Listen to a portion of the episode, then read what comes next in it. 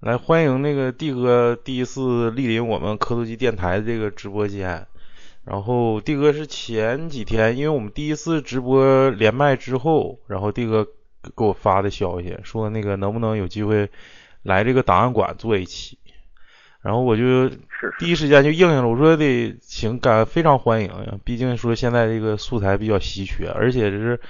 呃，通过在群里交流啊，也知道帝哥是这个佛牌的爱好者。之前啊，现在不是。然后帝哥跟大家介绍一下自己啊。哎，大家好，我就是那个咱们那个群里叫顽强的弟，就是我啊。那个叫我大弟也行，叫我小弟也行。大弟。然后呢，我呢今天呢就随便聊聊这些事儿吧，因为。呃，对咱们这个电台呢，也比较有相当的好感，你知道吧？因为从那个各位主播来讲呢，说话呢，表达自己呢，都非常的谦虚，非常谨慎。这个让我对这个东北朋友这个又有了新的概念嘛，是吧？嗯。所以呢，也是因为长期的在咱们群里潜水嘛，听这些消息，是不是？然后就想，嗯。是不是可以把自己的两个小故事，呃，说出来？之前呃也想过投给你们说让你们说，可是一想吧，还是自己说可能更清楚、更明白一点。虽然不是那么吓人，很简单的两个小故事，但是我觉得还是通过自己能表达出来更好一些嘛，对吧？对对对对对，嗯，首先我对你的到来表示感谢。然后呢，今天咱们这么的吧，我就定一个这个小小的一个规划好一个路线，让你按这个这这条道走。第一个就是，好，因为就这个这个，因为大家都知道你是做佛牌的，咱们就是佛牌里，你就是因为我也不了解，你说你要跟我讲这个两个灵异故事跟佛牌有没有关系？现在你能告诉我，就是没有没有没有关系，就是完全是两个事儿，是吧？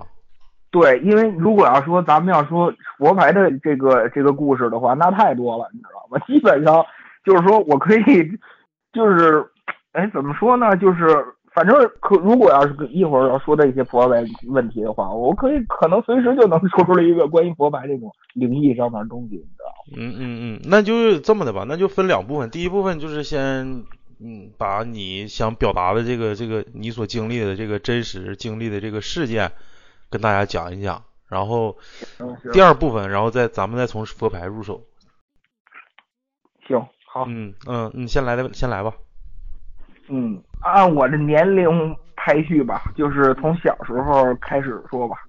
嗯，就是这第一件事发生在我小时候，应该是上小学的时候。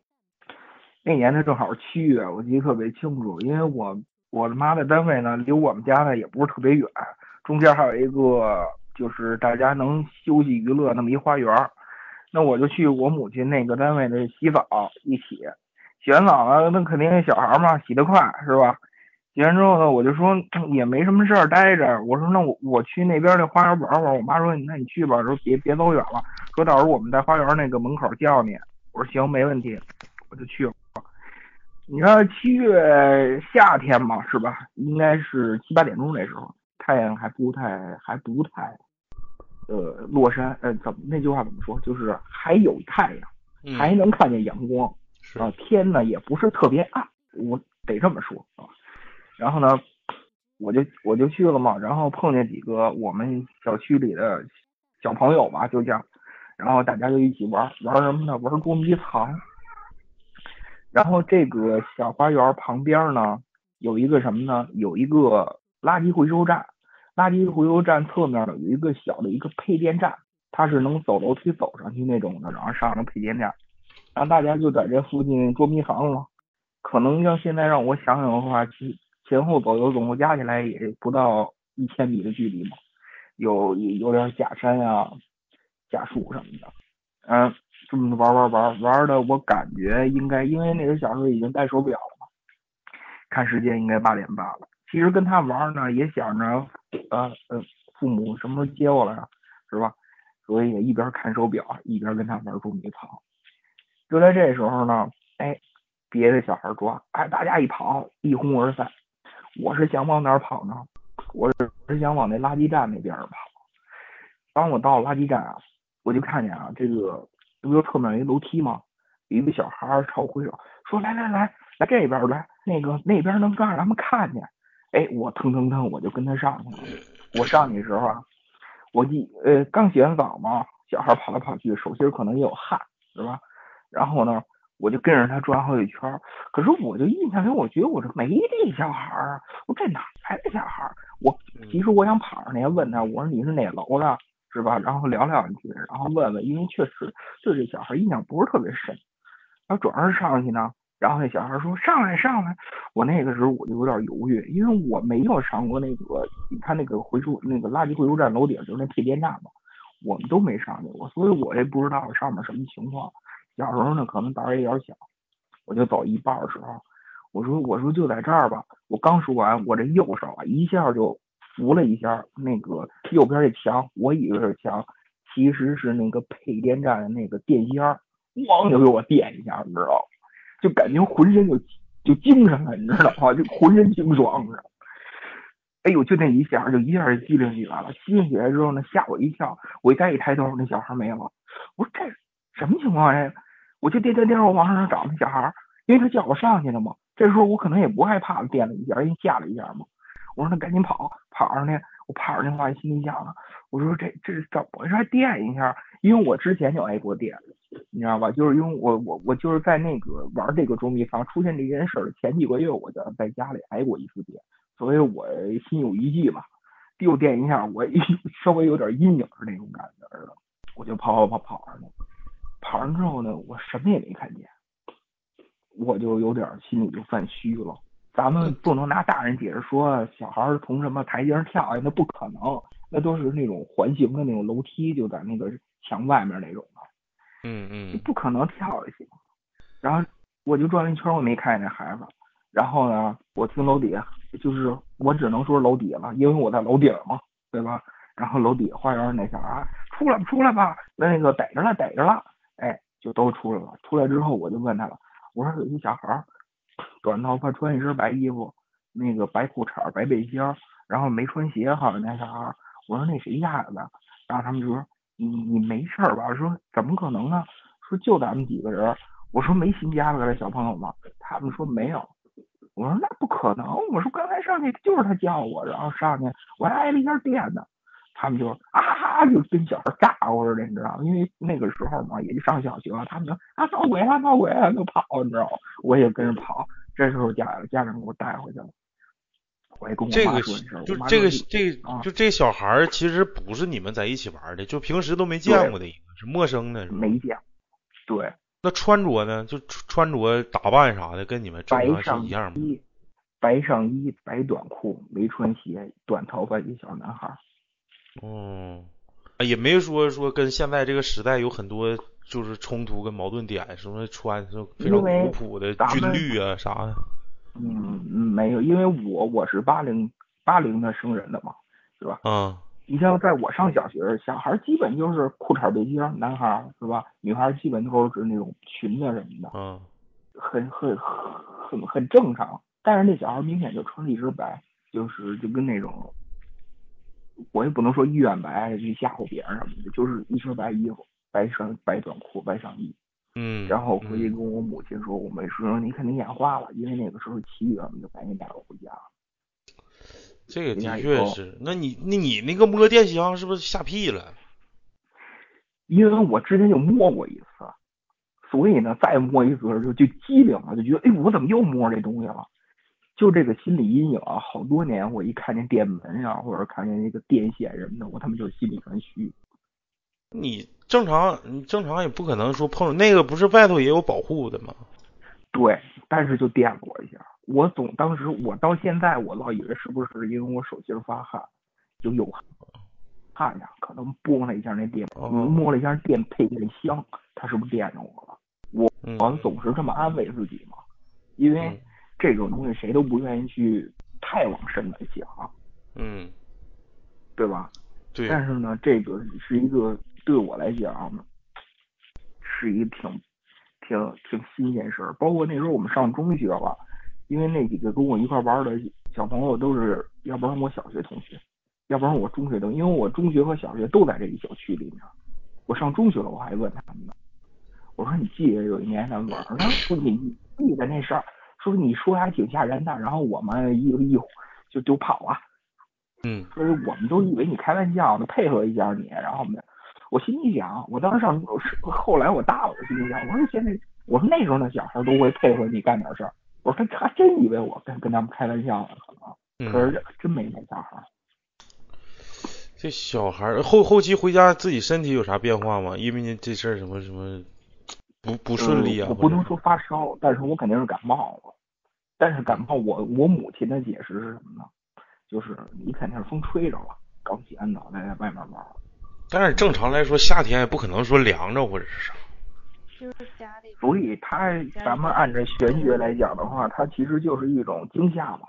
惊吓之后，你的那个内分泌和你的那个神经感官什么的，整个一下一个对撞嘛，然后让你身体出现感冒发烧这种症状。嗯嗯是吧嗯，所以这是我第一个故事。这是小学几岁？小学上四五年级的时候，啊，也就十岁左右，十岁多一点，十岁十一岁。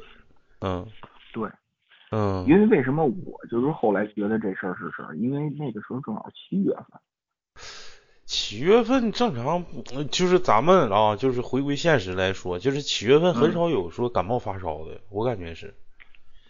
呃而且七月份它是中元节嘛，对吧？啊，对对对，你说这个对。因为那个时候，因为那个时候家里面啊，就是虽然父母不提，但是老人像爷爷奶奶什么的都说别往外面跑，早点回来。就那天我洗澡回去，我爷爷还说呢，说这么晚了你还带他出去那什么的，说就不能早点儿。那我都没敢跟我爷爷说，你知道吗？是，再一个就是你后后期那个同学啥的，就院里玩的同学，都都没看着过这个孩子呗，是不是？都没看见过。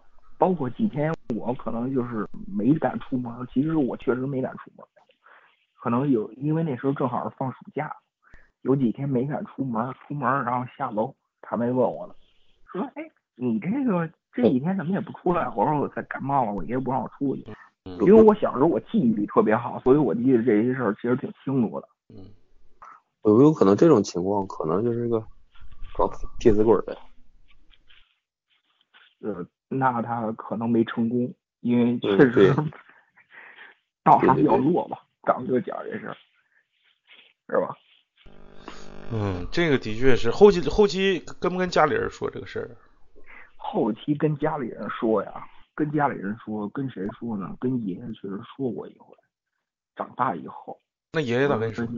我爷爷说，咱家这片地儿原来就是乱坟岗子盖的房子，你晚上你妈还没事那时候带你出去玩去，你可不是得碰见吗？说那时候你要跟我说呀，我就跟你妈急了。说好歹好几年以后，这都多少年了？说你都大了，你再跟我说这事儿，说你小子呀也是命大，跟我玩这么一句。嗯你知嗯道吧嗯，那种可能是勾魂儿，因为这就是挺多不寻常的事儿。就是那个触电门，正常来说都是我我小时候倒是经历过，说什么什么下雨啊，走那个变压器底下容易被电电着，但是没见过说摸电，就是即使你碰那个电门，也不会至于说给你电了。我这喷的是箱子呀，你主要是里你打开箱子里面是电源呀，对呀、你不可能连电的，离太远。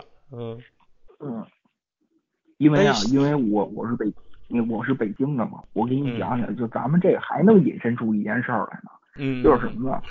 我不北京，我是从二环里搬出来的，就是嗯原来是住市里的小平房，然后改革开放以后，去北京城不就开始建设了吗？然后建嗯三环，然后这么这么着，他好多后来建的这些房子全都是坟地。嗯，你知道吧我原来是住，呃，应该有听众知道，我原来是住三元桥那边，就是嗯朝阳区三元桥那边。那不是是从那个啥京京沈高速是完了什么嗯四元三元，就是离离机场，就是要是要是从三元桥去机场也就十分钟，哦哦哦，北京哦首都机场哦哦，这边基本都是坟地，就给刨了，给那什么。包括我那时候上中学的时候，我们那个中学扩建还从周围就挖出了好多人骨头呢。哦，你知道吧正常的，北京毕竟是多少年的这个这个古都了，对不对？对，所以嗯就是说北京周边啊，你你像咱们听友分享的，如果要是或者有台啊别的电台的，它都是如为什么能出现这个？就是因为好多都在分地上建。对对对，怪事也多，但是现在越来越繁华了，就相对来说少一些。这咱们按按这个宗教讲，他不就到一定年份他就走了吗？走了他就不在这里作妖了，嗯嗯嗯嗯这就是第一个。嗯嗯，下一个，我我觉得我我讲这第一个跟第二个有一个明显的一个一个一个怎么说呢？第一个这故事发生在城里的，我这个第二个故事啊发生在郊区，嗯嗯，或者就咱们可以算是山区的，山区你知，道吧？嗯，农村鬼这件，事儿它是，哎，可以这么说，但是我不认为它是鬼，嗯？我认为它是精灵类的东西，嗯，就是小动物或者是植物成精了的那种。或者是山精什么的。哦哦哦，山神，嗯，这出现在什么时候呢？这是我上中学，上初二的时候军训。军训呢，我们是去的北京的门头沟区，嗯然后呢有一个军训基地。这可能如果要听的话，有的北京朋友年轻的时候也在那边军训过。嗯，他那个军训场所什么呢？是中间一特别大一操场加靶场，嗯然后呢有一个主楼，主楼旁边呢是餐厅，然后呢还有山上还有一批营房啊。嗯我呢就特别背，被人家分到山半山腰那营房去了，那那营房离正常这个操场或者是大家住那地方离多远啊？一两千米。啊，那挺远呐。嗯，因为它军训基地嘛，它里面还有驻军什么的，它肯定宽敞啊，是吧？嗯尤其是在那种半山区的地方。那就得走山道上去呗，就是或者就是一个很窄的马路马路那种。嗯，对，嗯嗯嗯但是它都属于军训基地里的地方嗯嗯嗯啊。我你想，我到那个军训基地的时候，我们得经过一个村儿，那村儿真是跟那个咱们看那个地道战、地雷战那种村儿似的，你知道吗？就是那种感觉村儿。你像我初二的时候去那个门头沟区，那个时候还发展还不行，还是那样儿。嗯嗯嗯是在那儿发生一件事儿。第一天、第二天都没事儿，因为咱们大概一般军训都是七天到十四天嘛，对吧？嗯我应该属于十四天的。第一天、第二天没什么事儿，哎，挺好的，大家都挺高兴。第三天一般大如果你要军训过也能明白，就累了，就开始累了，教官就给你们加码了。嗯，对，有点乏了，开始不占军资了，开始原地原地转了，是不？对，然后呢，教官该踢也踢了，该踹也踹了，也不可能跟一两天是给你过家家儿，是吧？嗯嗯，现，在学生我不知道，现在可能都跟大爷似的。那但那个年代，我觉得他还是还是半军事化管理的，他还是不讲什么情面的。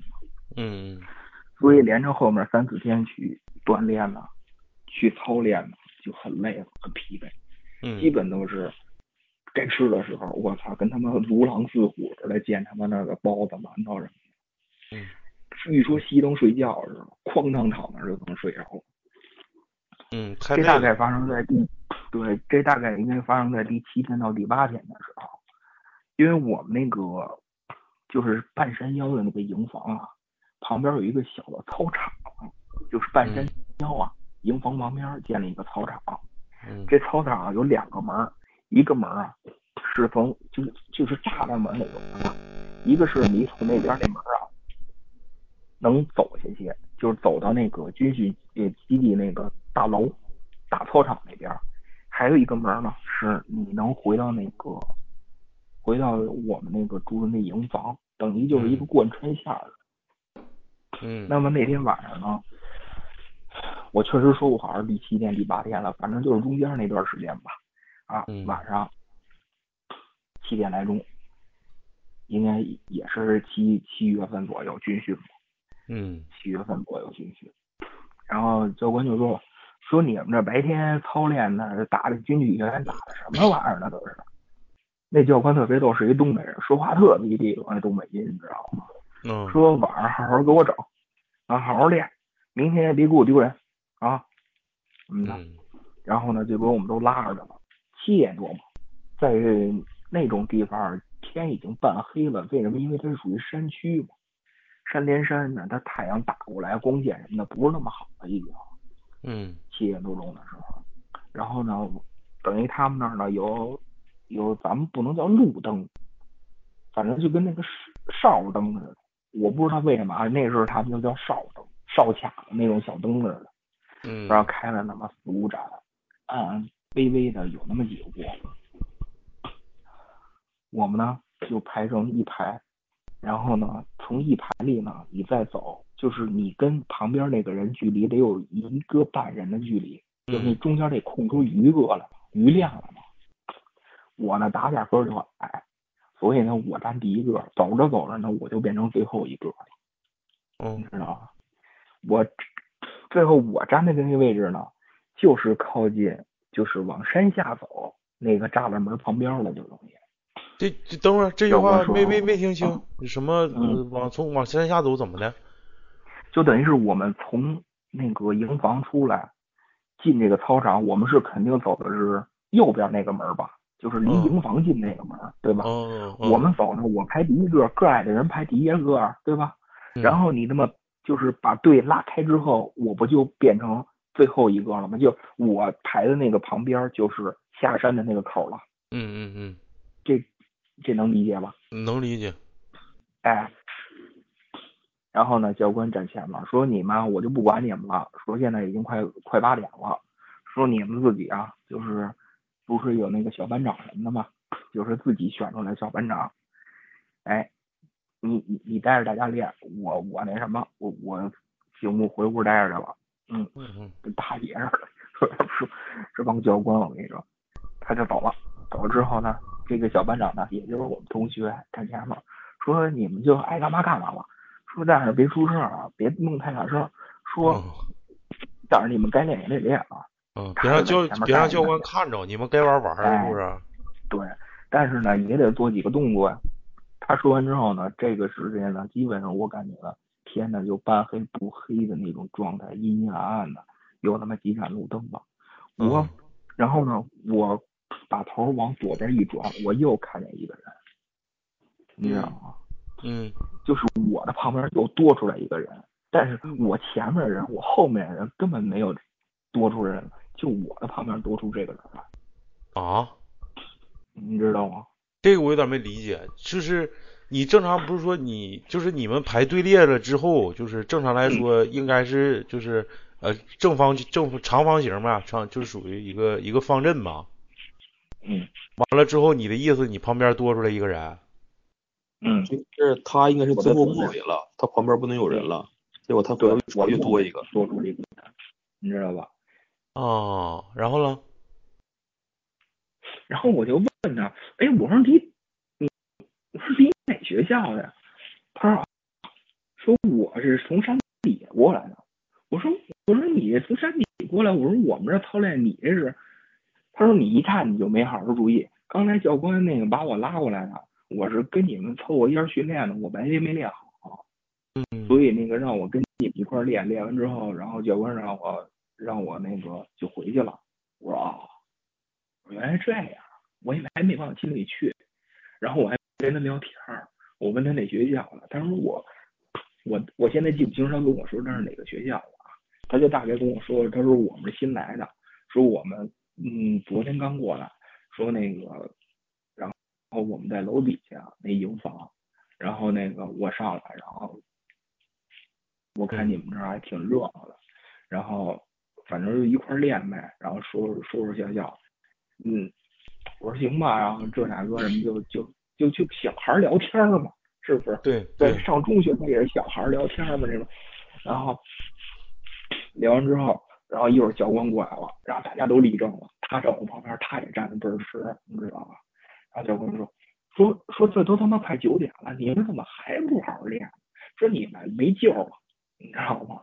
说你们就看明天爱怎么着怎么着吧，反正我这脸是丢尽了。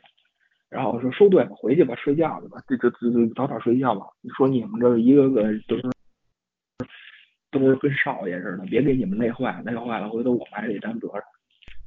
嗯哎，就这样。说点风凉话大家。都对对呀、但是说说实在，教官确实也拿这帮孩是不是？嗯哇，因为你拉开的队伍嘛，你得紧缩到一起啊，就集合嘛，是吧？就这时候呢，其实对于我们来说也都挺累的，也比较懒散，我们这个还是往回走，往那边走。然后我就跟那人说，我说那那怎么着？我说那你就下山了。说啊，那我就从这边走了。我说你不用跟教官说一声。他说教官，呃，他说不用，没事儿。说那个我们那教官就在底下那靶场那边抽烟呢都。我说行吧，我说那我说那我走了。他说行行行，没问题。我说那个那明天见啊，明天我说你们那个也是那个点儿去饭堂吃饭，也没法吃。那那那那行吧，那明天见啊。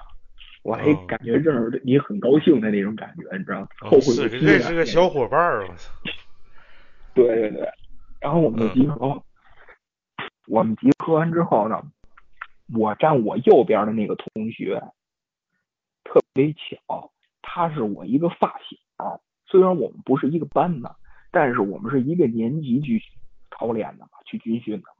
嗯，我正好跟我这发小还是同屋，我们俩还一张床，你知道吗？上下铺等，我们集合时候，我发小你知道跟我说一什么话吗？嗯，说你丫跟谁说话？我就是，嗯，他看不着那个人是吗？他我说 你你他说完这话不吓死你了？对，他就觉得我不是我没有，因为我不小时候碰见过这种事儿嘛。啊，对呀、我不是在市里那个几几岁的时候，我碰见过这种事儿嘛，我愣了一下，我说你呀甭开玩笑，我说我说我说你刚才那人你没看见？我说那山底下的，他说我他妈看见什么了？说你就这样吧，说赶赶紧回去吧，你知道吗？因为那个回那个捉迷藏也有他，啊，你知道吗？就那个时候我发生那个那件那件事儿，小时候上小学的时候我也有他，嗯，所以他可能觉得操你丫是不是又碰见了？他就没搭理我。不是他能不能是故意逗你呢，吓唬你呢？我觉得不太可能，因为因为毕竟我们俩是发小，而而且他还住我旁边那楼，打小一块儿就是在一块儿玩儿，你知道吗？嗯嗯嗯我当时这么讲的，就是我你的问题，我当时也想过，所以第二天早上起来我问他来的，嗯你知道吧？我我我问他，我我说我说你丫别逗我，我说我旁边真有一人啊，什么这那个什么。他说我真没看见，我看你还跟人说再见，我也不知道你跟谁说再见我操，吓死了，要我我都吓死了。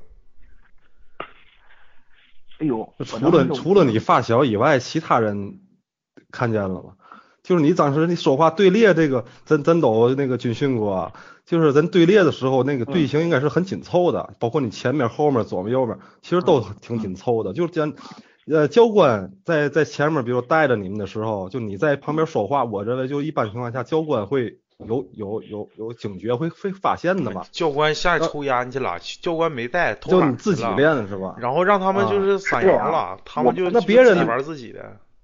那前后别人的？是吧？你你听我说啊，是这样，嗯我不跟你说了吗？刚才就是我们中间要隔一个距离，就是我跟我的队友要隔一人半的距离，然后他还是最后一个，后左右都是隔一人半，我是最后一个，我前面肯定也有人，但是那个人离我一一一一人半，但是我后面是没人了，你知道吧？我后面没有一排人，我前面是有一排一排的人，但是都是隔着的，你知道吧？所以我我刚才不是说，我回头说我我我说我看见这人，但是我前面没站着人，就我前面的队里没站着人，就后面站这么一人，嗯，是这么个情况。嗯，而且那个半黑不黑的天儿，就那么几个哨灯跟那儿开着，周围也是聊天儿，也是那什么，有人还他妈坐地上差点睡着了，就这么一情况，你想就这么懒散，就这么就这么随意。那这个应该就是跟你想跟你在在在一起唠唠嗑，因为你你说那个地方基本上不会说有有什么鬼招魂啥的，啊，对呀、啊那军营不可能有鬼啊。嗯，不不，军营的地方一般都挺我刚才偏僻的说嘛，。我说我把后来我长大以后把这件事儿归于为山精类东西或者山神类东西。对，偏僻跟不闹鬼它是不冲突的，军营不可能闹鬼，对呀、我感觉军队不应该有这些东西吧？那太胆儿太大了。军营闹鬼的故事，军营闹鬼故事至少听到两两个到三个左右那。你来一个吧，你先赠个菜来。你有国徽的地方，那他那谁敢闹鬼啊？对呀、那哎地方有鸡那那缸，这还敢闹鬼吗？我跟你说，我跟你说啊，就是这个咱们都解释不清楚。后来我长大了，我经历了好多事儿，或者说我我听别人的，包括我我最后做佛牌了，有信仰了，这个问题我解释不通，我肯定解释不通。军营有这东西，而且最起码解释，而且这嗯解释不通还在后面呢，你知道吗？啊，还有这有彩蛋呢，这件事儿那可不嘛。好，那接接接继续。这不慢慢军训就结束了吗？我当时也没见着这人了。我问那个山底下住的同学，他们也说没没进来，就咱们一学校的。嗯 那他妈的，我也没往心里去。回家了，我还跟我妈念叨一回。我说我在那儿碰见什么人了。我妈说你就是累了，你就别老瞎想。我说你没事儿老瞎想这事儿干嘛？我打小啊就对这种事儿还特好奇，老想弄个明白，你知道吧？嗯时间一过，他不就上了高中了吗？上高中毕业以后呢，那个时候呢，对音乐比较感兴趣，想玩个乐队，嗯然后就在一个叫当年啊叫“吉他中国”那么一个论坛上发帖子，找队友，找乐手。因为当时我弹吉他，我想找一吉他手或者什么的。哎，就这么着认识了一个哥们儿，这哥们儿比我小，但是现在啊，这个哥们儿是我的挚友，我们俩在一起就是哥们儿这么处都十年了，现在基本上都是非常非常好的朋友。每个月基本上都得聚个一两次吧。虽然我搬家了，我现在住郊区，但是他每个月必访我一次。他他也他也是北京人呗。对对对，但是他比我小三四岁。然后那时候接触，然后我说咱们一块儿乐队啊，见他们两回三回面，越见他越跟他在一块儿待的时候，我就越觉得我说这人怎么长得那么像一个人儿啊？就这么着，然后我们接触了两三个月，然后一起排练、练琴什么的。忽然有一天，我们俩在外面饭馆吃烤串儿，我说我想起来了，我说我跟你说件事儿，你别乱想啊。他跟我说说你说吧哥，我说我当年啊军训的时候碰见这么一个人，这人啊肯定没有这人。我说这人跟你身 高，有点卡了，有现在点听得见吗？啊！刚才刚才就是你说看那个吃串儿那块儿，啊，对，吃串儿那块儿，我就忽然跟他说，我说我想起来你想谁了？我说我军训当年碰见这么一事儿，这么一个人儿跟你长一模一样，但是这个人不存在，嗯跟他长得一模一样，皮肤、身高，他要穿上那身军训的服装就是那个人儿。哦，不是吧？嗯我你你这个东西，你说因为那天你们只有一面之缘，而且是在那个就是天儿半黑不黑的那种环境之下，你有没有一种刻板印象，就感觉这个人是他？其实你当时你都没看清这个人到底长啥样。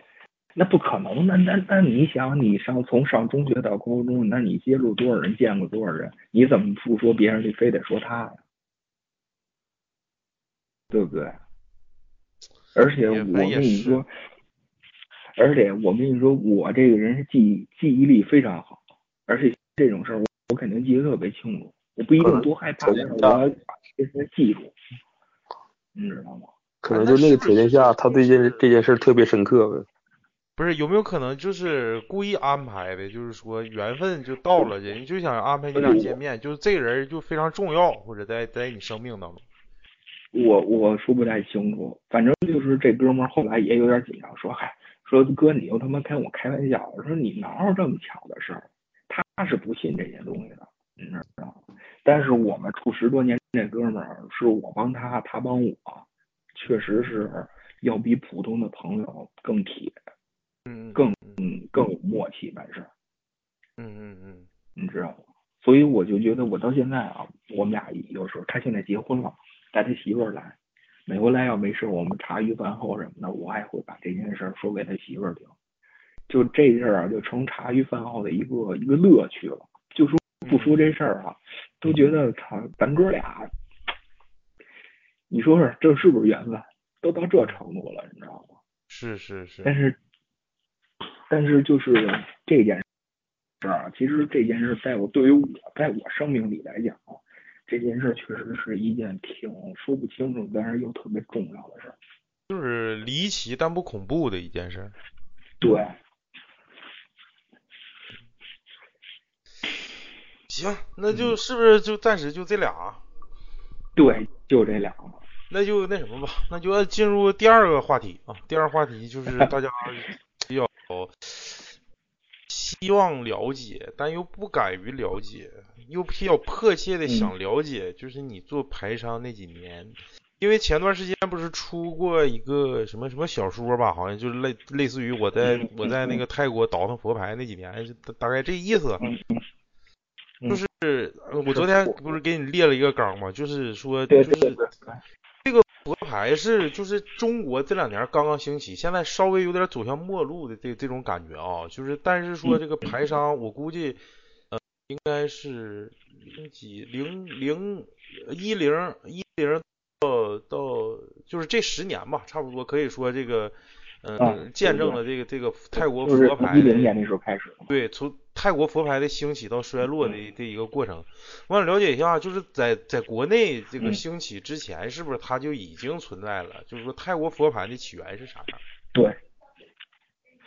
其实泰国佛牌这个起源啊，咱们严格来讲，你要问我的话，我还真不知道。但是我可以跟你说啊，你知道那个藏传佛教，它有一种叫擦擦东西，就是他们会在感悟盒里放着那种，也是跟小佛像似的。嗯嗯嗯，我知道唐卡。呃，对，我我不知道你对那东西了不了了不了解？就是说，在释迦牟尼佛圆寂以后，他的。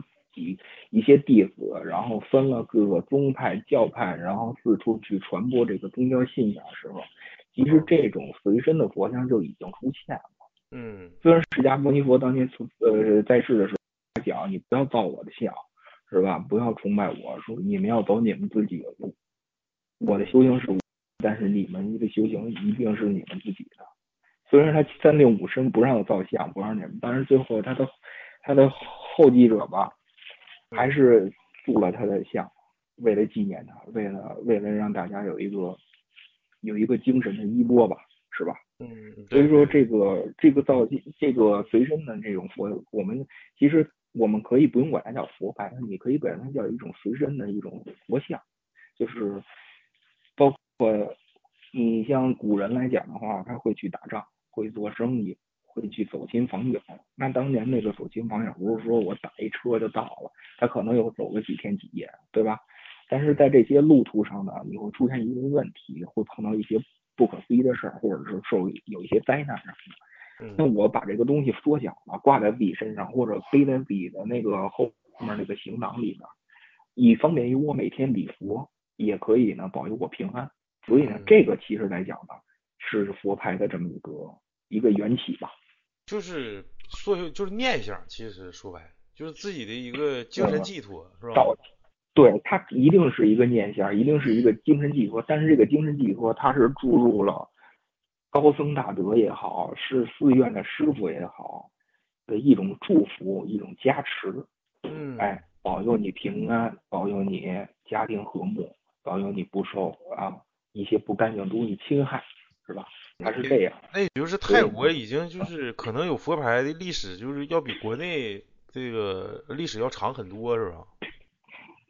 其实咱们严格来讲啊，就是咱们现在就说嘛，说那个南传佛教，也就是上座部的泰国，然后呢是藏传佛教，藏密宗，对吧？中原的佛教就是咱们这个汉传净土宗，就最大的佛教净土宗，包括日本佛教，是吧？日本佛教也是中国传过去，但是日本传过去的非常经典，就是为什么？其实咱们是有密宗的，咱们中国唐朝是有密宗的嘛。它传到日本之后，是经过了一次唐王，也不是唐朝哪个皇帝灭佛，然后最后整个唐密的这个传承就一下就都没了。所以说早期呢，咱们没有这种随身的挂这个佛像的这么一个习惯，包括日日本人也没有。你看，所有护咱们这儿护身符都是带个杵，就带个小法器给它缩小了，或者什么的啊，或者带个佛珠什么。因为为什么？对于中国和日本来说，按照按照就是说咱们地理位置来说，咱们是一个平原。嗯。你去一个地方都是大的城市，互相之间呢也不会大事。就是说相对来讲呢，像日本和中国呢，你去出去旅游也好，在古代来讲，出去旅游也好，观光也好，走亲访友来也好，你是安全的。但是对于西藏，为什么西藏盛行这个擦擦和泰国就是这种佛派？因为它要过山、过丘陵或者过沼泽、过那什么，它地势非常险峻，非常不平安，所以他们研究出就是说带一块佛像在身上保佑你平安。所以就是说越有危险的地方，这种护身符才越产生的越多广越广，可以这么理解。大概懂了。然后呢，下一个呢，下一个就是大家比较关心的问题啊，就是是否推荐朋友去请佛牌，正牌跟阴牌都说说。就比如说我，咱俩是好哥们儿，咱俩是铁子。嗯比方说你那次军训看着你旁边那人不是你那哥们儿，是我。今天我就嗯就非得要请佛牌，你是推荐还是不推荐呢？呃，就就是因为我现在已经不是不，我现在已经信藏传佛教了嘛，所以我已经不信泰国那些东西了。如果你要说，你说那个我对泰国这东西感兴趣，哎，我想请块佛牌，你觉得怎么样？我肯定觉得没问题啊。嗯首先来说，第二个呢，咱们要请呢，一定要请正正儿八经寺院出品的啊，不是旅游纪念品的那种佛牌，是真正有过加持的啊，这种佛牌嗯一定是好的啊，可以带，对吧？但是阴牌这种功能牌或者是阴料的牌，那我就觉得不建议去求这东西，嗯。啊除非说就是那你家有因为嗯。因为这说一个这题外话啊，就是因为我听过，就是在那个好像是他，因为我也没去过曼谷，我也没去过泰国，但是只是听说啊，说泰国有一条街是专门卖这种佛牌的，它是纪念品也好啊，或者是真正说是别人卖的二手货也好啊，这些肯定里头鱼龙混杂，良莠不齐。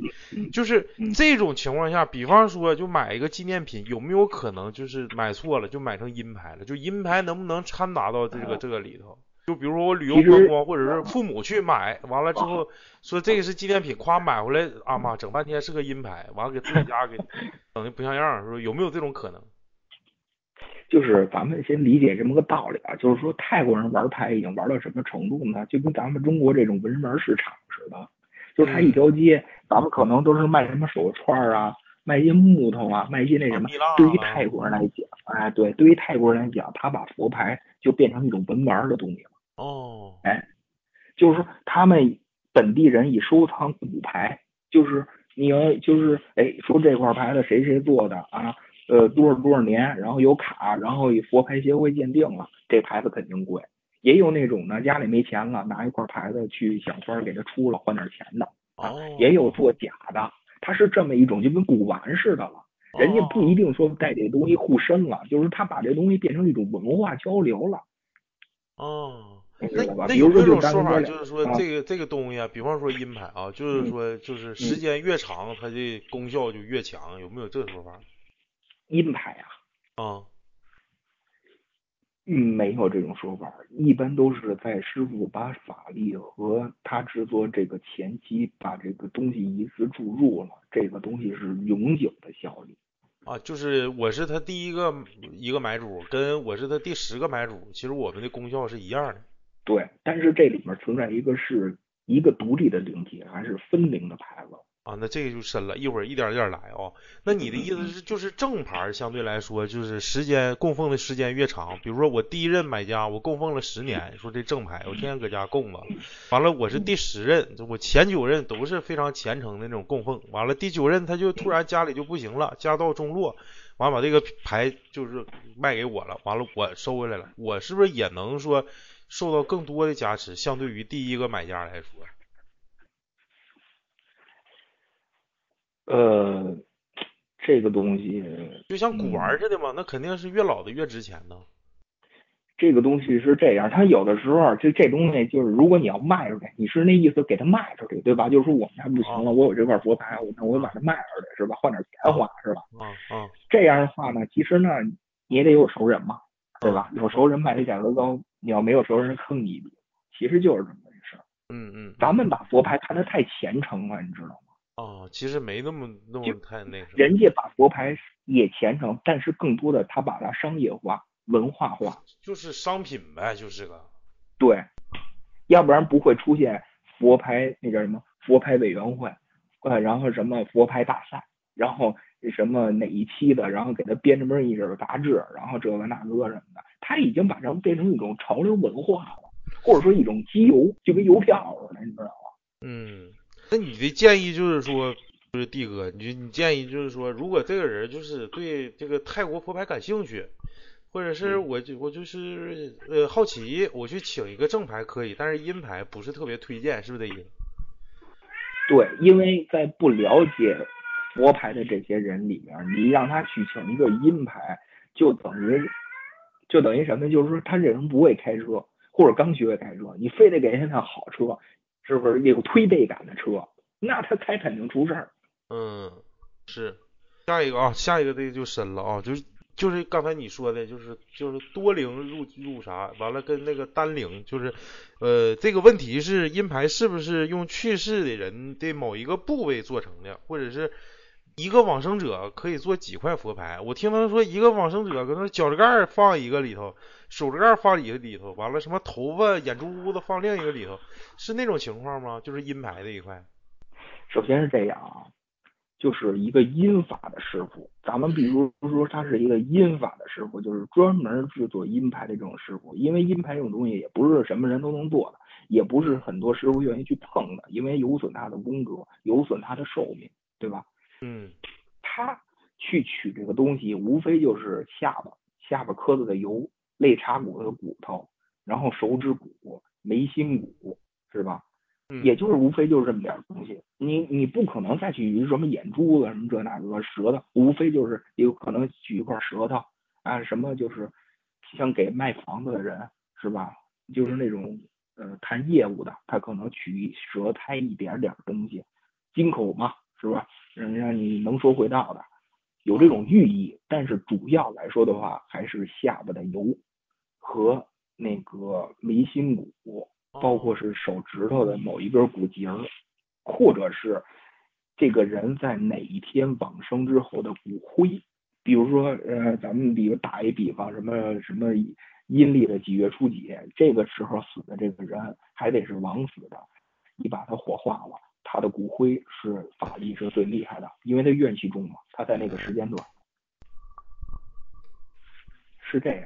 啊，就是呃就是横死的必须得是，就是普通死亡病死的不行。你病死的就是一病猫啊！你你说你会用一个病死的人去干这事吗？你不可能啊！他身体他都成啥样，他怎么能有那么大的力量呢？哦哦哦哦，对不对？也有啊，那不良的那个阴法师，他这他只要是个尸体就行啊，对吧？啊，啥人的都用。对呀、那或者是拿就是动物的骨头。比方说，就是这找个棒小伙，完了之后嘎巴一下子让车撞死了，完了说这小伙腿这个这个运动员想求块阴牌，完把这小小伙的这个腿肚子咔嘎下来，炼个石油放到阴牌里，这家厉害啊。那不行，那那不行，那都是得下巴磕子的油是最厉害的。啊，下巴或者颏儿、是眉心，还有那个对指骨。我我说的不完全，但是是就我了解这几个地方是最厉害的，或者厉是厉害指的啥？就是功效最强呗，就是。对啊，就是说他下料配合他的经咒，他去练这块牌子能练出来。很多时候，有的时候他可能练，他不一定能练出来这块牌子，你知道吧？嗯练出来指的是啥意思？就是他得有法术把这个魂拘里头去。那个咱们嗯，他都叫练，就我这个人认为他都叫练，就是说他，比如说我滴油的时候，我要念心经咒，我要就开始念经咒了，知道吧？然后把嗯这个东西拿走之后，回去我要七七四十九，我要对着这个尸油，我要各种的念各种的经咒，往它里边注入这能量，然后控制这个东西。因为一旦你把这个油给取弄走时，其实这个灵魂也是跟着你走的。所以你就不停的来炼制它，然后再不停的在让它给，就是让它充有法力啊，或者说有能力啊，一点一点的包，然后让它成为一个你觉得它有效率了，然后才能去想着去给它做牌。所以说，音料这个东西，没有成为音牌之前，这些音料都得是有能力的音料，不能说我弄过来之后我就直接做音牌，那都是牌商干的事儿，或者说那都是想混口饭吃的师傅干的事儿。如果是一个有能力的师傅，他从找到这人第一刻起，就是说咱们都有缘分，不是谁都能让你干这事儿的吧，对吧？对啊。他找着这人第一刻起，他就得想我怎么能把他的魂拘过来，我怎么能弄到，怎么怎么着，他一步一步他想的非常清楚，而且他一步一步他要做的事儿也非常非常大，非常非常多，非常非常耗尽他的精力。所以说，为什么有的鹰牌特别棒的，特别贵，就是什么个。他那他那他这个，就是他都是不这个有本事的这个师傅，他做这阴牌，他目的是什么？是因为他有市场呢，还是说从别的方面他能得到什么？咱们大多的啊，咱们看一些，我也不怕说了，像什么咱们这几年熟知的什么阿赞力矿啊，是吧？然后阿赞空潘呀，然后就是阿赞空班是一个有一个老警察，那是一个警察，那是那是真正厉害的。除此之外，咱们去看什么商业牌那些师傅，什么阿赞空啊阿阿赞灵、阿赞什么，就那些师傅呀，他们全都是就是什么呀？就跟咱们道教那些师傅似的，只要你是得有点法力，或者说你有点这方面灵力，你肯定去拜师，拜师去学这些东西。但是你学这东西为的是什么？就是你为的就是说养吃混口饭吃，说白了就是，嗯，你懂我意思吧？啊，就是他做这个牌子，第一个彰显他的能力。你我既然有能力了，大家是不是都得来找我来呀？你会找我，就找我，我驱邪来了，是吧？而且呢，我还能挣钱，包括现在后来这些大陆派商去，那就跟说句不好听话，就是互相勾结，互相勾结出牌子，然后商量，您看这期咱们出个什么牌子，然后我们做什么宣传，给您推火了，然后咱们怎么分钱。包括这些师傅后面都有幕后团队，你不可能他一个人去练这牌，好多就可能他请几个比较牛逼的师傅，但是这些师傅可能长得不太好看，或者说人家不愿意露脸，或者人就是为了求财，那。就是你背后你给我推，然后你给我推出来，然后咱们一块儿，然后分这钱。啊，有点深了。那个啥哦，那个咱们直播间里大老徐提问，他说之前淘宝花了一千五买了一个古曼童，丢在外面没找回来，会有什么后果？这个没有后，嗯，没有后，就说白了没缘分，丢了就丢了。就是这东西啊，其实如果你让我今天今天的我我来跟你讲，这跟为缘分一点关系都没有。你可能把把它当一个可爱的宝宝，但是我跟你说，它就是一个鬼。你就是他给你办事，你给他还愿，就是一个买卖关系。那这么的吧，大老徐，我给你一个建议，你到那个淘宝客服，你跟他说我没收着货，我一千五退回我，完事儿。下一个题，那个，呃，对对，人家大宇问了，说师傅死了，牌子还有功效不？有。啊，就比如说这个这为什么呢？嗯，挣挣着钱了，出出去吃喝嫖赌，完了之后自己染上病了，嘛嘎巴一下死了。他之前做的这些牌还有功效，是不是啊？嗯，为什么？因为但是因为这个东西就跟什么似的，就跟就咱们打一比方，就跟那个你做一个做一辆汽车，是吧？或者你做一个导弹，那你说那些就咱就说做武器的那些人的心理，他能是好的吗？他不也是想挣钱，想打仗，对不对？但是那东西是不是尖端的东西？是不是能给人炸死？可以，是。但是他呢？他他没了，他无所谓。但是这个东西在这儿呢，它的威力在这儿。嗯，就是这么个道理。嗯，那就是还有那个那个刚才我说那个问题，就是说是不是就比如说这小伙完了是一一块音料，他这个音料是不是可以下到多个音牌里头？是不是啊？这要看师傅师傅怎么想的。比如我师傅想。卖一个大买家，他可能，比如说咱打一比方，可能东南亚，或者是咱们说南洋，南洋就是马来西亚、新加坡那些人啊，比咱们更迷信佛牌这东西，他有可能找师傅去，说师傅，你看我，我开赌场或者我开投资的，说您看能不能给我找一个好一点的东西，然后多少钱都行，然后我就是想，然后怎么怎么着起运也好，或者是。度过一些难关呀，那师傅说那行，那我帮你找去吧。比如说，如果要找这种的了，对吧？那师傅可能就有可能就把所有身心都用在这一个，给他做一个牌子，做一个灵里，然后有可能人家提一毛箱几十万、二三十万美金或者什么的，你就把这牌拿走了。或者是，师傅是那种想做那种牌商那种的，他有可能分灵分灵一个一一一一块儿一，咱不能说一个主牌，就是说他肯定在他的佛，就是咱们讲那个他那个佛的那个佛佛坛上面，他可能放了一个本灵在里边。然后他再把这个本灵分出四五十个，然后把这四五十个分灵分在这个四五十个分灵的这个小佛牌里边，然后嗯交给牌商，牌商一卖，就看你们谁供的好。你比如说你那儿天天烟酒、鸡鸭鱼肉供着，你肯定比我这儿一天就给一包烟或者一杯酒功效强，对吧？嗯嗯嗯嗯，是。哎，那你就是你本人见过这个阿赞吗？这阿赞到底是干什么玩意儿呢？他是跳，就是像咱这仙儿出马仙呢，就是。嗯，阿赞其实就是师傅的意思，师傅、老师，哎，就是一种客气。你看阿赞，阿赞就是老师、师傅，哎，你看，哎，就这意啊思。叫阿赞开车的喊阿赞，阿赞。就是一种一种客气语，嗯就是一种客气的语，就是嗯我对你表示尊重啊，嗯就是叫你老师、师傅，就其实就无非就是这种意思，是吧？嗯，你见你见过这个阿赞吗？做阴牌的阿赞，或者是厉害的，就是说 top ten 里泰泰国 top ten 阿赞。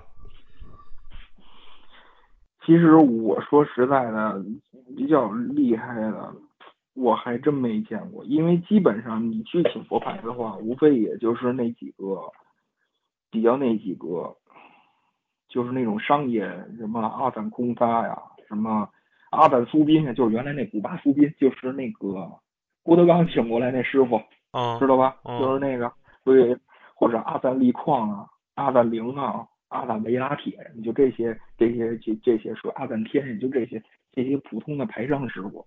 但是这里面呢，有一个叫阿赞师的师傅啊，他比较厉害，因为他之前呢就是好多人的幕后的团队，他就是幕后那个人，后来呢也就是走出来，然后去自己推广自己，推销自己。就是他之前是带学生呗，完了后期自己出不是他带学生，就是说他这是收钱帮你干事儿。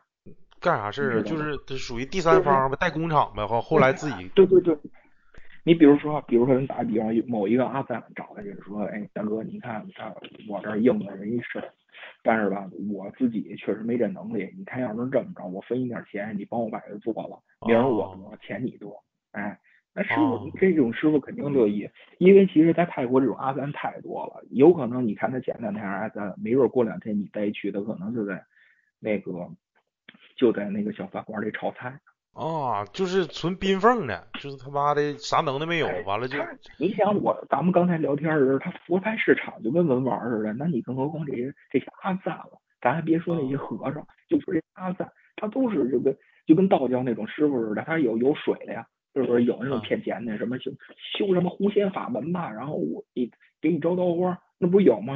原来有一个什么道教的，有一个什么嗯是什么修狐仙法门的什么这的，他就是一忽悠人啊。其实你看他这两天没准也干别的去了，嗯嗯嗯嗯嗯嗯嗯。他就是这么个道理啊。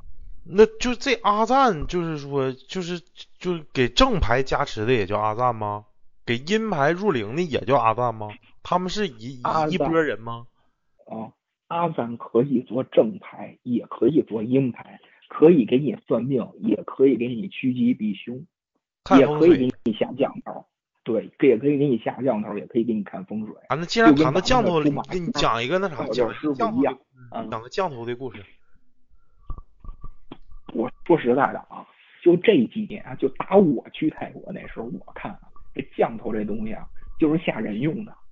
咱们不能否认它有厉害的，但是厉害的你得取给你你下降的这个人身上的一些东西，你给师傅拿过去，然后这个师傅呢还得有点法力。你像咱们明面上看这些什么做佛牌这些师傅，他们不行，你得去哪儿呢？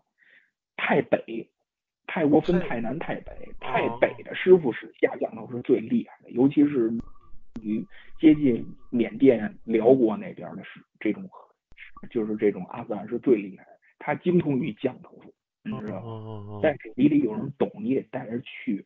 他们住的那些就跟破村子似的，啊，破草房子，我我对，有的还不是草房子，就是一个破屋子，然后里边摆着这么几个破佛像。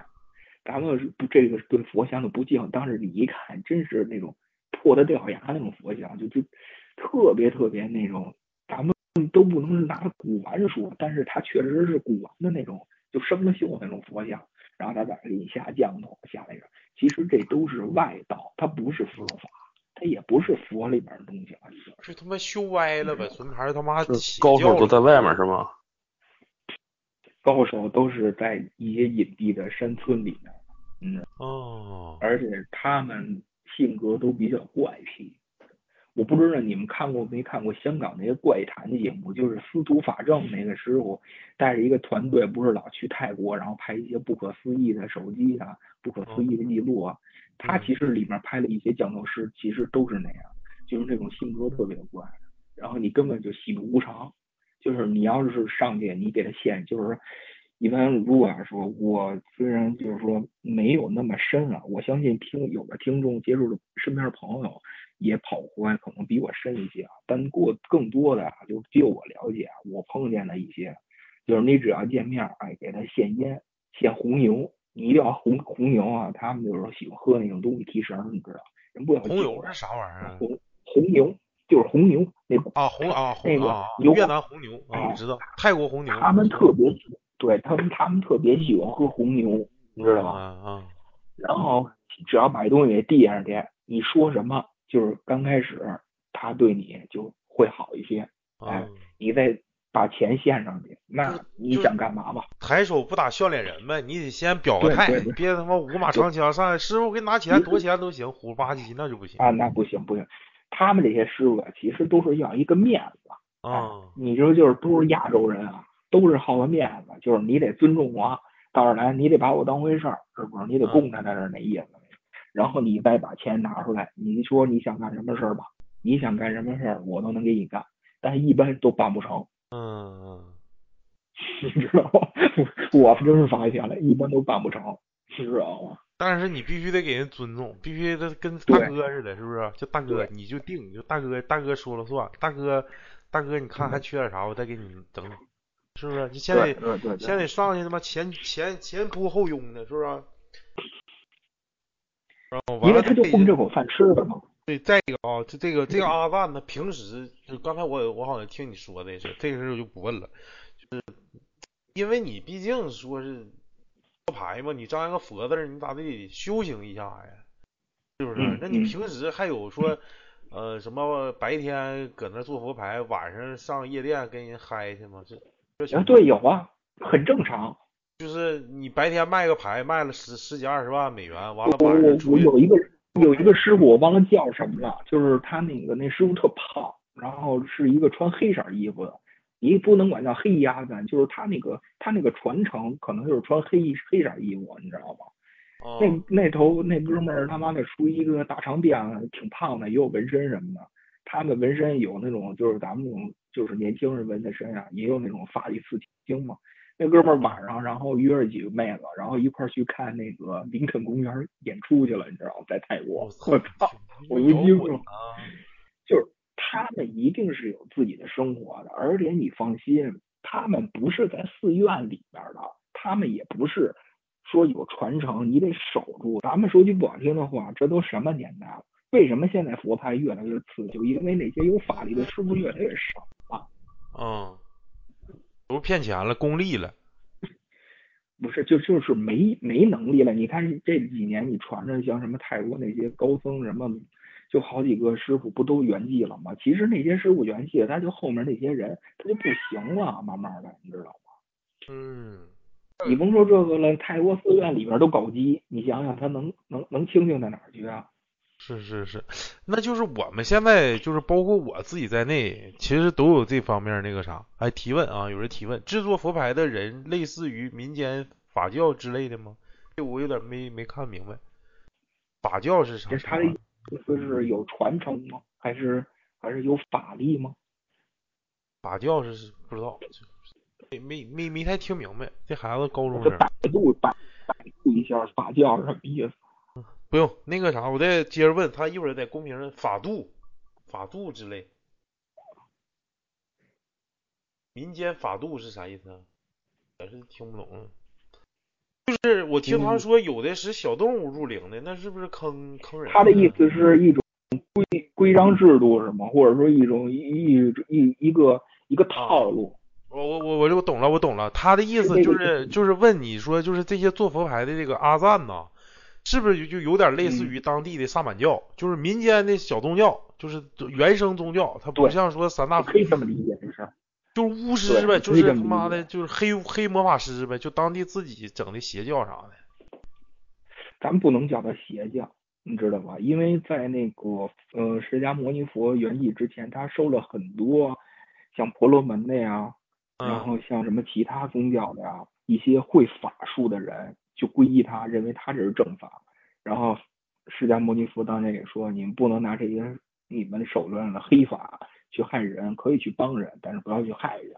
这就可能是南传上目多部，他一直保持是佛灭，呃，就是释迦牟尼佛那个就是呃在世之前的那些修行方式和那什么的。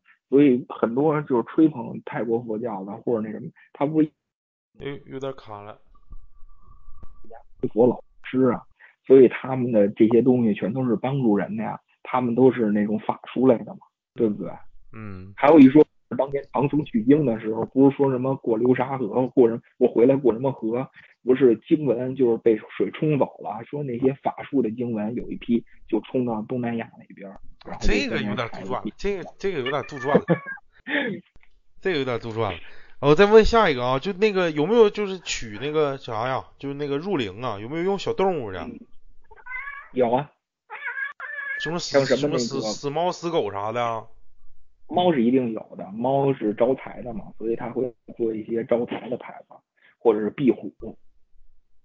那就是比方说，举个例子啊，就这种动物入灵的阴牌跟人入灵的阴牌，哪个效力更强呢？那肯定是人呀。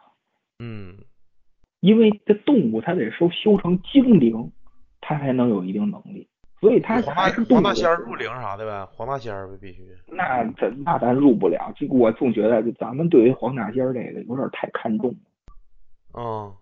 你知道吗？就不是说所有的黄大仙都是一仙儿，他得修，他得那什么，反复反复那什么。嗯。所以说，你你天生有幸碰见黄大仙，一定要给他鸡腿吃。我是这么觉得这事儿的。嗯嗯嗯。包括好多，你看那个泰国做那些什么什么那个猫入猫猫灵、入猫胎盘、入牛灵、入牛胎盘、牛的那种就是干尸的那种小小尸体似的，然后还有壁虎的。什么双尾壁虎、单尾壁虎，包括蜜蜂都有。不是有一个当年也叫龙婆觉蜜蜂王吗？就是他拿蜜蜂的那个，就是干尸去做牌子，就是说他的那个牌子就有招财，然后有人缘，然后大家都喜欢你这种功效。嗯，招蜂引蝶嘛。啊，呃，这话说的可能我也是这么想，但是咱们不能这么说，是吧？嗯嗯嗯。所以，行，我到现在来讲啊。嗯，就那个啥呀，就那个刚才那个谁呀，咱们那个公屏大老徐说他花一千五百块钱买了一个这个古曼童，如果搁三年之前，这个这个价能不能请来真古曼童？别人里头啥也没有，我他妈纯工艺品。这个东西是这样啊，你得看是哪个师傅做的，然后他那期做的这个古曼童有没有被炒的那个价格，然后这个古曼童里面入了什么料。是这么着去评判他花的值不值？如果要作为一个牌商来讲的话，我当年拿了一个几十块钱的回来，就是，哎，咱们又说东北朋友可能不好，但是一个当年特别好的一个东北朋友，他在那边开佛牌店，他可能就拿几十块钱。咦，又卡了，八年前。你说这算好不好？不是，刚才刚才卡了。你说那个东北朋友在那块开佛牌店，完了之后卡。啊，对他拿他进货价一百多块钱的古曼童，他卖两千两百八。哦。这就是为什么大批的中国人全到那儿请佛牌去，因为操，我也去看看去，我就不信是这家，或者我挨了坑了，那我也去。为什么后来佛佛牌市场一下弄乱了？就是这么回事。嗯嗯嗯。其实还是有，哎，都是为了挣钱嘛。但是你就你就用一句，你就一句话啊，你就去来总结，就是在国内某宝上去买这个东西，他买到正品的概率是达到一个百分之几的标准？百分之五十。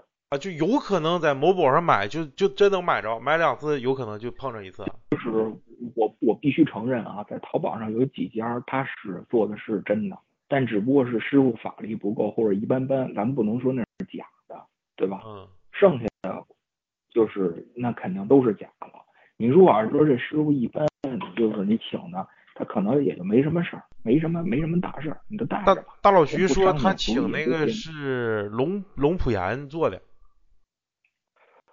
普岩这师傅现在已经已经多大了？已经都九十多了吧？我不知道现在的还在不在世了。如果是他说他八年前买的，八年前那师傅也就八十多岁那。八年前买的应该是九五小红尊，如果要是配的话，那价格炒到一千五左右，那应该是差不多。如果是真的话，一嗯，千五百多块钱、两千块钱，那是肯定是没问题的。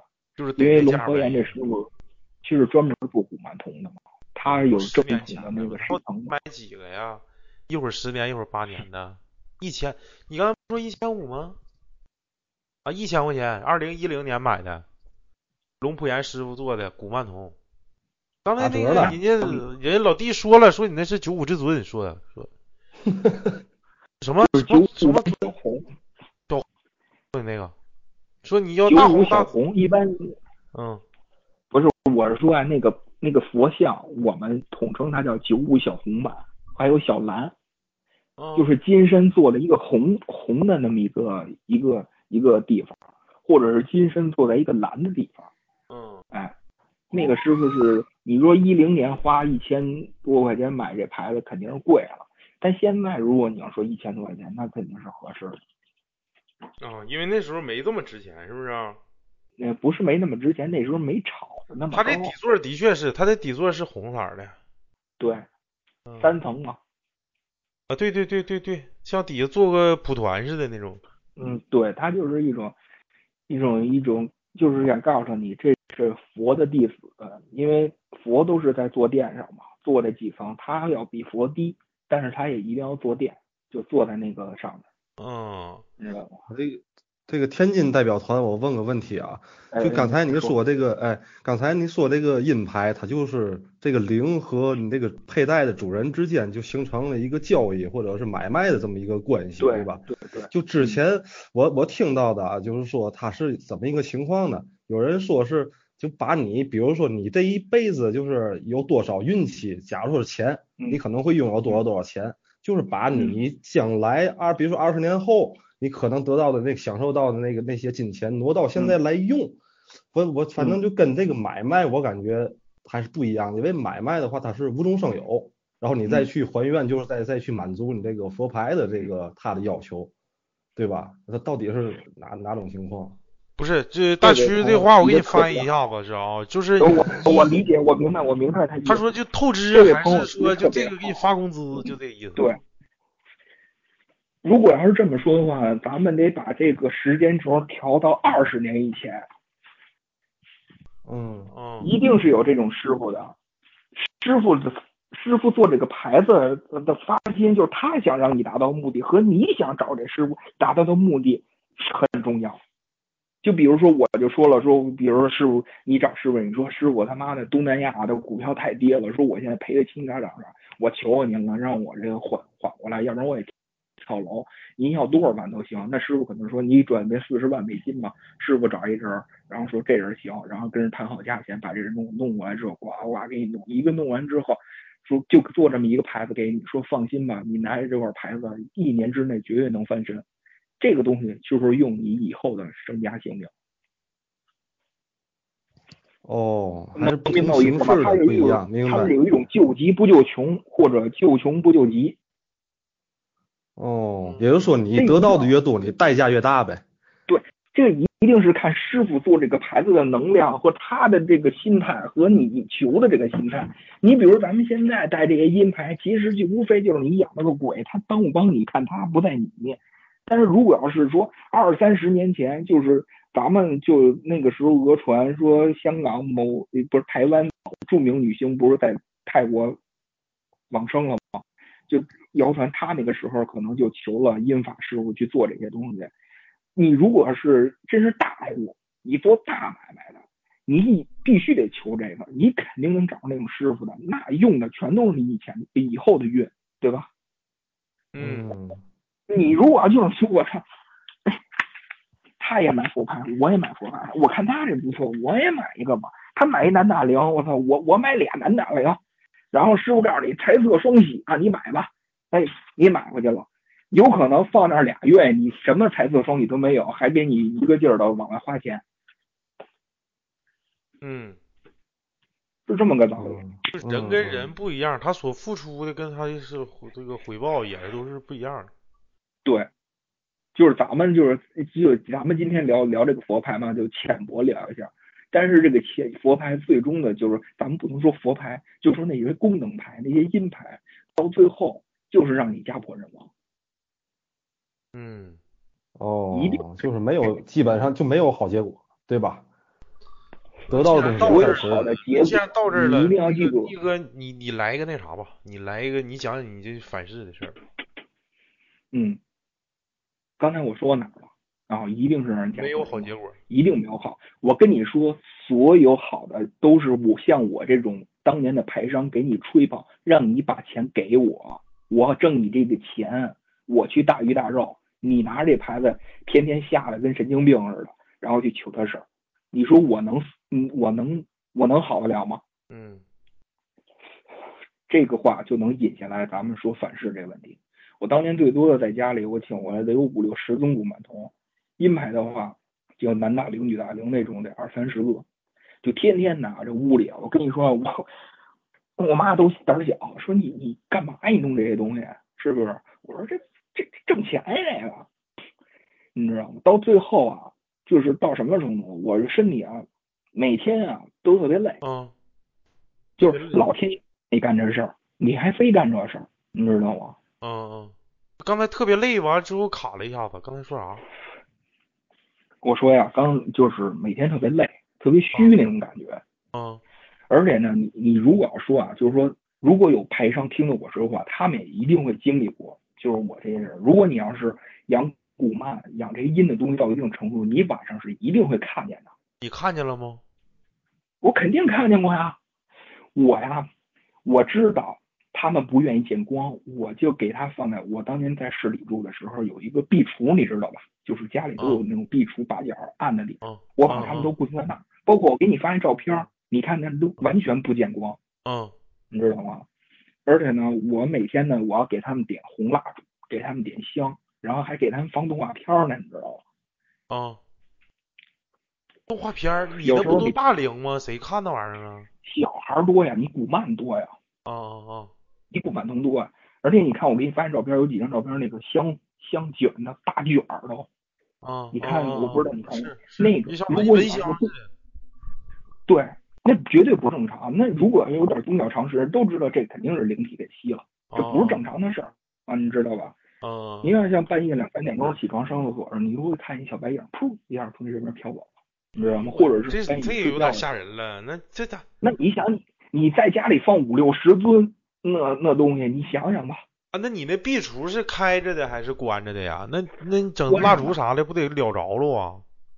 我是壁橱外面，因为我那壁橱不用，我就给他们啊放在壁橱外面，那么放了一台子嘛。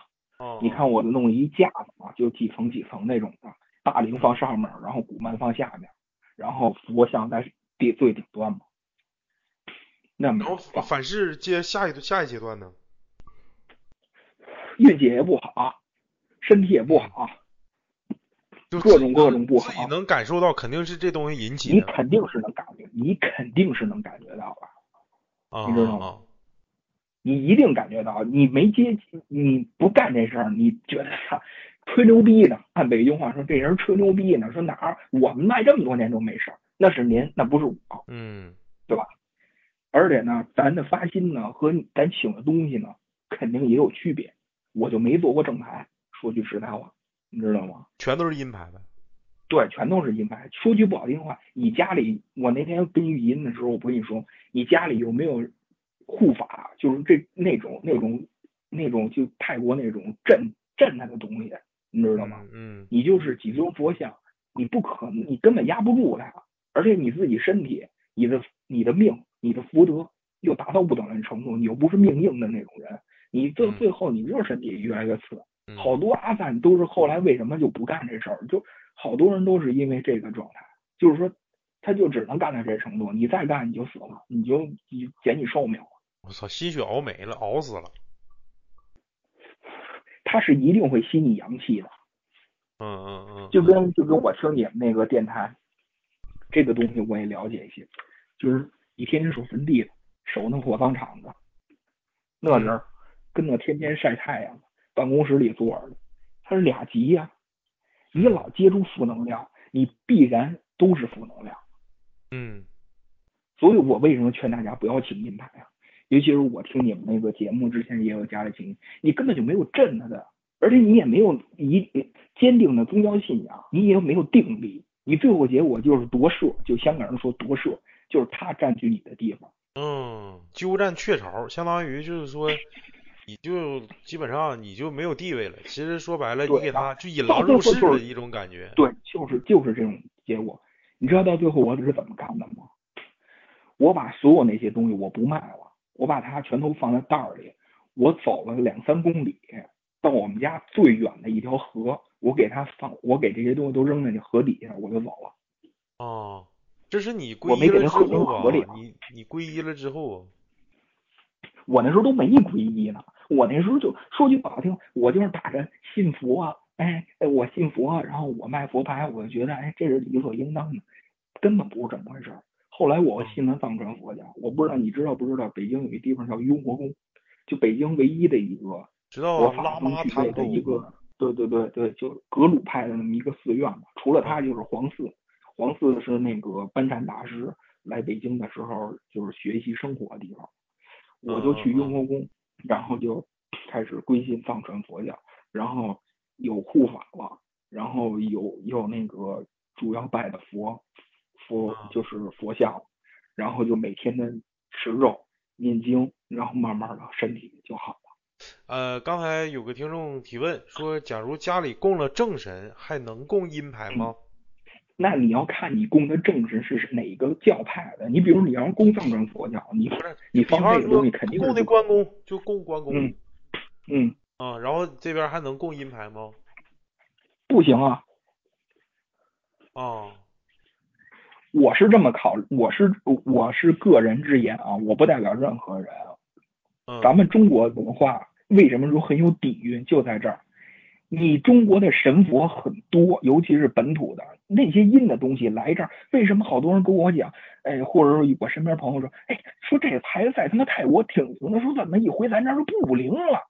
对不起，您满天的都是正神正正呃正法的东西，你这个邪的歪的到这儿，你自然就不灵光了。嗯就跟那个出马仙儿要进山海关一样，他哦隔着那个跨跟什么那什么呀远渡重洋来的你中国，人家也得办手续，人家在这儿也得有大哥，你能不能办这事儿？是不是哦？你哦咱说句不好听的话，家里还有保家仙儿，还有门神呢吧？人家就不让你进来，行吗？你肯定也不行啊。明白了。那那不是那，比方说就是泰国请的正牌跟泰国请的阴牌能不能一起供？那那个正牌一定要放的比阴牌高。哦，就比如这个挂胸，那个挂裤腰上。不是，你比如说啊，我们在脖子上，那正牌呢要比阴牌呢高出来，就是你得带两个佛链，嗯嗯嗯，正牌要高过阴牌。他俩还不能噼里啪啦乱碰。如果你对，如果你要想带阴牌的话，你要想让它发挥到好的作用的话，男左女右，你就把你阴牌，如果你要是一位男士的话，你把它挂在腰的右边。阴牌最大能发发挥作用的一点就是不要让人知道。哦，谁也不知道我带的。对，如果你要让人知道了，你的你这个东西已经破了一半了，哦，听没听着？尴尬啊。就跟是就千万别让人知道啊！脱脱裤衩都不能掉出来的东西。就跟你请了一个保镖似的，你一定要让人保镖低调一点啊，不要让人知道。你如果成天闹着这是我保镖，这是我保镖，人是不是就防着你了，嗯，是啊。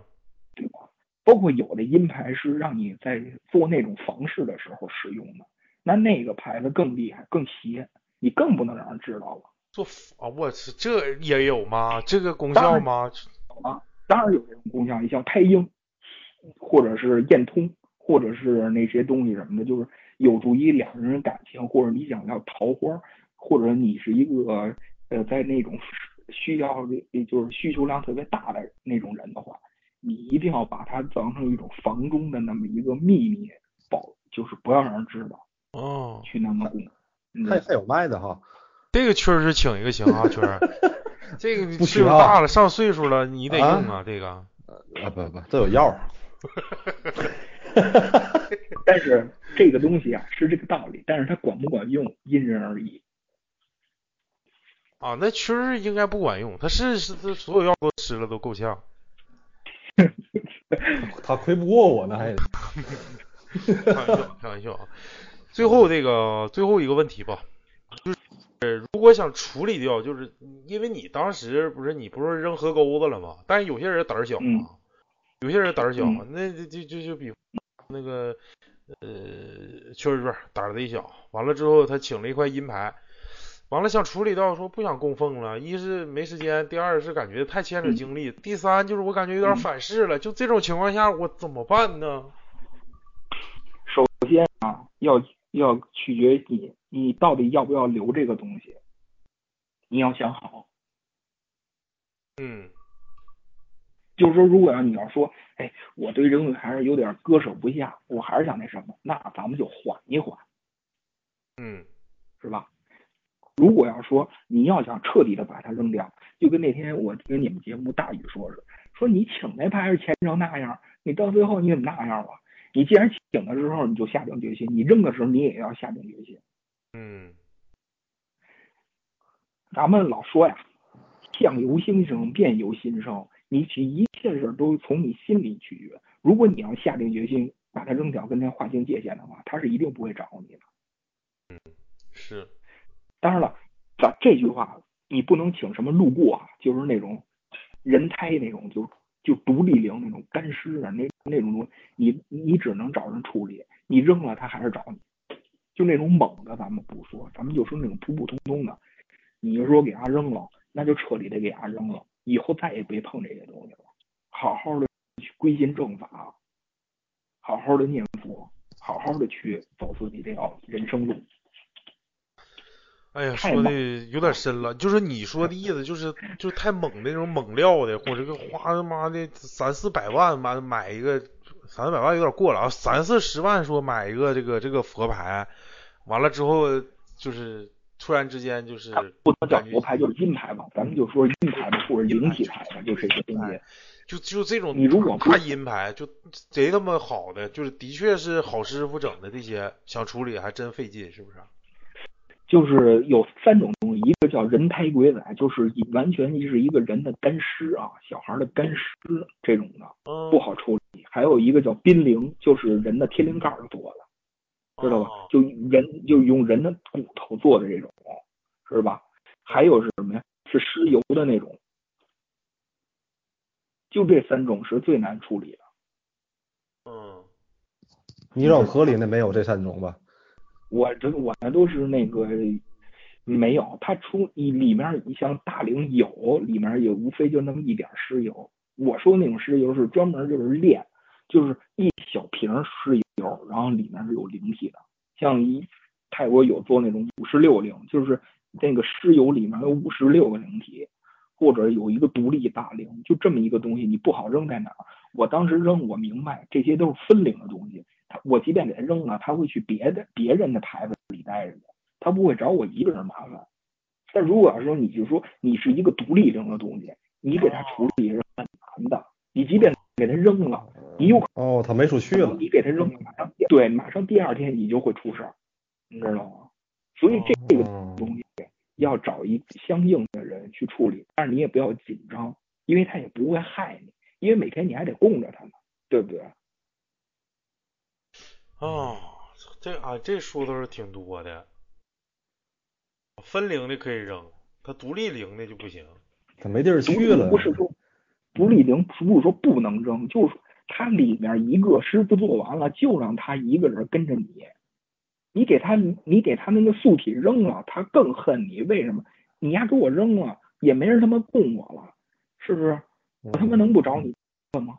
他会这么想这个问题。所以为什么一般都是咱们如果要是中国的嘛，咱们请回来这种独立的，你就找道教的师傅，或者是找喇嘛，只有这两个是威力大的，你去给他让他处理吧。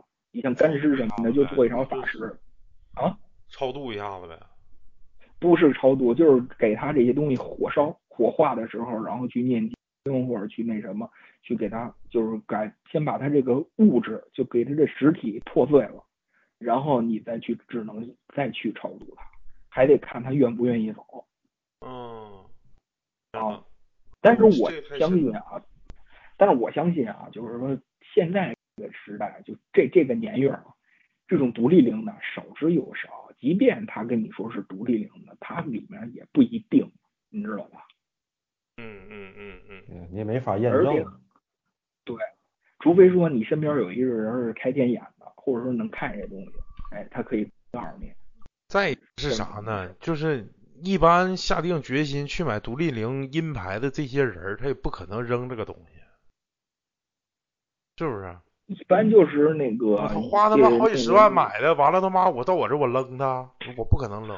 我相信花好几十万买的也也不会听咱们这个节目了，因为那种人都属于干大事儿了，他不会去理会这些事儿。那些人咱咱们说句实在话，就是按咱们北方的话，就是丧心病狂了。这个人已经，你知道嗯。啊，他他就是一条道走到黑了，他也没有什么顾忌了。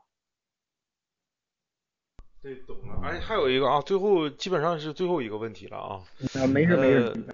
就这个这个咒语啊，就是说有没有这个显灵咒？是说跟那个佛牌一起给人的，就是阴牌一起给，就咔就显灵了。这显灵指的是啥意思？是我求的愿望显灵，还是说这个大鬼就站我面前就吓唬我呀？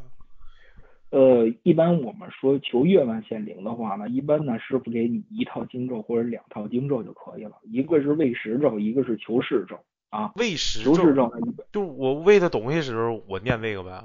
你得给他念，你得给你吃东西。卡里出事儿的时候，哎，这家哎咋突然之间这么清楚的？哎，现在听得见我说话吗？嘎嘎清楚，我，刚才清楚一百倍，我操！清洗咒，那咱们重录一把吧。哎，你供好了，太清楚。然后你你你念完之后，你把你对吧？啊，这么清楚的？你刚才咋的了？你你你戴口罩录的？刚才？没有，我刚才戴着那个耳机子录的。我操，这耳机太傻逼，太他妈耽误事儿。对不？不是，刚才好像整了一个变声器，一点都听不着。我操，现在又嘎嘎清晰。啊，现身就有。如果你要是请一个宾灵，或者请一个就是比较厉害，那师傅一定会给你这个咒。但首先说啊，这个东西得物有所值，嗯，懂吧？你比如说我去找一个师傅，比如说一个比较牛逼的一个音法师傅，甭管他是有没有幕幕后团队的，他跟你说说，你看，哎，你们来了，说我今天啊，我这段时间我只做了四块这个牌子，这个牌子特别好，然后能干能能干嘛？然后你们想不想请？那你可以问问多少钱？说哎这不贵，说六千块钱人民币。你要卖的话呢，怎么着也能卖个一万多？我说那这个这个东西有没有现身咒啊？或者就是说你让他现身，就是增加他法力。同时呢，你让他现身呢，就是跟你沟通感呢可能更强一些，就是增加磁场这种东西，是吧？他一定有这种咒语。但是呢，师傅会问你你要不要这个咒啊？或者说你呃给你呢，你你你你会不会害怕？一般是有的师傅他会跟你聊这事儿，你知道吗？说但是啊，这个咒特别好，说一般人我不会给。这都相当于你在师傅那儿请了几万块钱的牌子了，然后他才会跟你有这种不错的关系。所以一般要没有的话，像他这种现身咒，一般对他们来说都是自己内部的一种咒语。哦是这样。明白了。今天基本上我看时间也差不多了。呃，这个佛牌，这个尤其这个阴牌啊，反正我们电台一直秉承的这个这个这个原则就是能不请尽量不请。再一个就是上一期我们录录这个探灵像的时候也说了一句话，就是要是有信仰，你就坚坚定不移的走下去，别三天打鱼两天晒网，今天供这，明天上那儿去了，今天上教堂，明天上喇叭喇叭庙，这个就我感觉就是不是特别好，就是你对你对你自己的信仰都不是特别尊重，我感觉对，但是。对，那可能对呀、就是这个人，我认为还是说，既然就是说你对这个东西有兴趣，或者是你有这方面的需求，就你你是开赌场的，或者是你是洗黑钱的，不管你是干啥的吧，你有你有你有这方面的意愿，你去想去请他，你就是好好去供奉他。但是有朝一日你去真是的，如果是某方面因素啊产生说对这个阴牌产生对你有一些负面影响的时候，你想去处理的时候，也别要不要太害怕。同时，所有人啊，在此我也是代表大地啊，跟那个所有人说一句啊，就是可能就包括我录这期节目之前，对这个呃佛牌都是过度神化的一个过过程当中，录这个节目就让我感觉到，其实它说白了就是一个商品。如果你信他的，他就是一个什么文化呀，或者是一个一个信仰。但是如果你不信他，其实他就是个商品，跟咱们的手串没有区别。可能我这核桃的功力都比那个呃那个大老徐花一千五买的那个古曼童要强，就这意思。嗯我感觉大概就是这意思。是吧？是吧？反正这些东西，我是希望这些朋友，很多现在朋友嘛，九零后啊或者零零后的年轻人，他自己做买卖是吧？或者他自己搞投资，有一些问题了。你看我前段时间在别的群就碰一小姑娘跟我说，哎，家里碰见什么事儿了吧，或者什么的，我们一定要请，必须请。其实你能碰见什么事儿？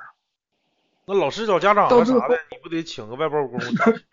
就说这些，就说就说现在这些难所谓的难事或者什么的，真不如你踏踏实实去寺院里清静走一圈儿，嗯，都比你走投无路的，现在很到多人都是纠结，都是纠结一些生活上的所谓的给自己添烦的事儿，认为那件事儿就是一特别天大的事儿，过不去了。其实有什么的呀？所以我觉得很多人，如果你要是在买买佛牌也好，买阴牌也好，这些功能牌也好，甭管您是求什么事儿，您呀先自己啊有一个心态，你如果要是越心态越不好，越邪越想犯坏，你放心，这个牌子啊越邪越坏，给你后果也会越来越严重。功能越强，它的副作用就越大。这个东西都是看人发心的，尤其是阴牌、灵体牌，你越你越想达到什么，你越想害谁，你越想什么，他会越帮你。但是呢，到最后呢，他帮你呢，其实都是损你自己的阴德，人家没事儿。这跟东西抓替身是一样的，你让我办事儿，我办了，你非让我办的，跟我没关系，是这么个道理。哎，懂了，这玩意儿就跟中药似的，他妈药药性强，去去大病，完了你同时你妈对自己伤害也太大了，的确是。那肯定的，那是一定的。是药三分毒啊！我操，伤敌一千，自损八百，就这些。所以我很愿不愿意庆幸的去是，对赌这个事儿？嗯嗯，所以我很庆幸是这两年佛这种泰国这些东西在中国慢慢越来越淡化，越来越淡化。其实我们中国有很多这么悠久历史啊，这些深特别深底蕴的东西，要比那些东西厉害多了。是是，有机会咱们再来一期哦。我可以可以讲再讲讲酱头，今天不是没说酱头吗？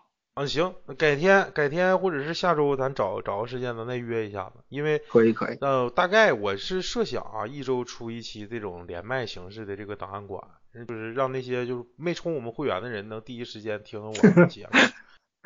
嗯，完了之后我是这么想的，完了也是感谢大地哥还有大蛐蛐。嗯刚才那个谁老谭，他刚要问降头，降头就是就是那个看过卫斯理那个叫啥来着？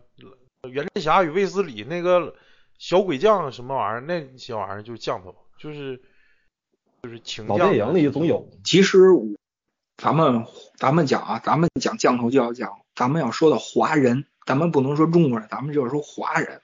嗯华人最早接触降头呢是台湾人，然后是香港。苗苗族吗？不是，其实那是鼓是吧？是一回事儿吗吗？？就下其实蛊跟降啊头差不太多。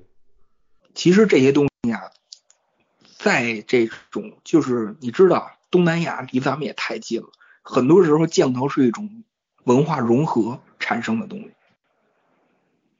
行，这个这个留下一期吧，留个扣。文化融合产生的东西，听没有？嗯，完了，回家你先百度一下什么叫文化融合。啊，完了之后，咱们下一期给大家点名考考考试啊，这随堂测验。感谢感谢帝哥，感谢蛐蛐啊，感谢刚才老唐客气那个耳机。那咱们就是在咱们在私下完了，咱俩再约个时间，完了有有时间再给我们讲讲一下降头啊、挺好。谢谢帝哥，哎，别客气，别客气，车头机电台，哎，谢谢。一定的，一定的。那今天到这儿啊，哎呀好嘞，拜拜。好了，拜拜哎拜拜，再嗯。见。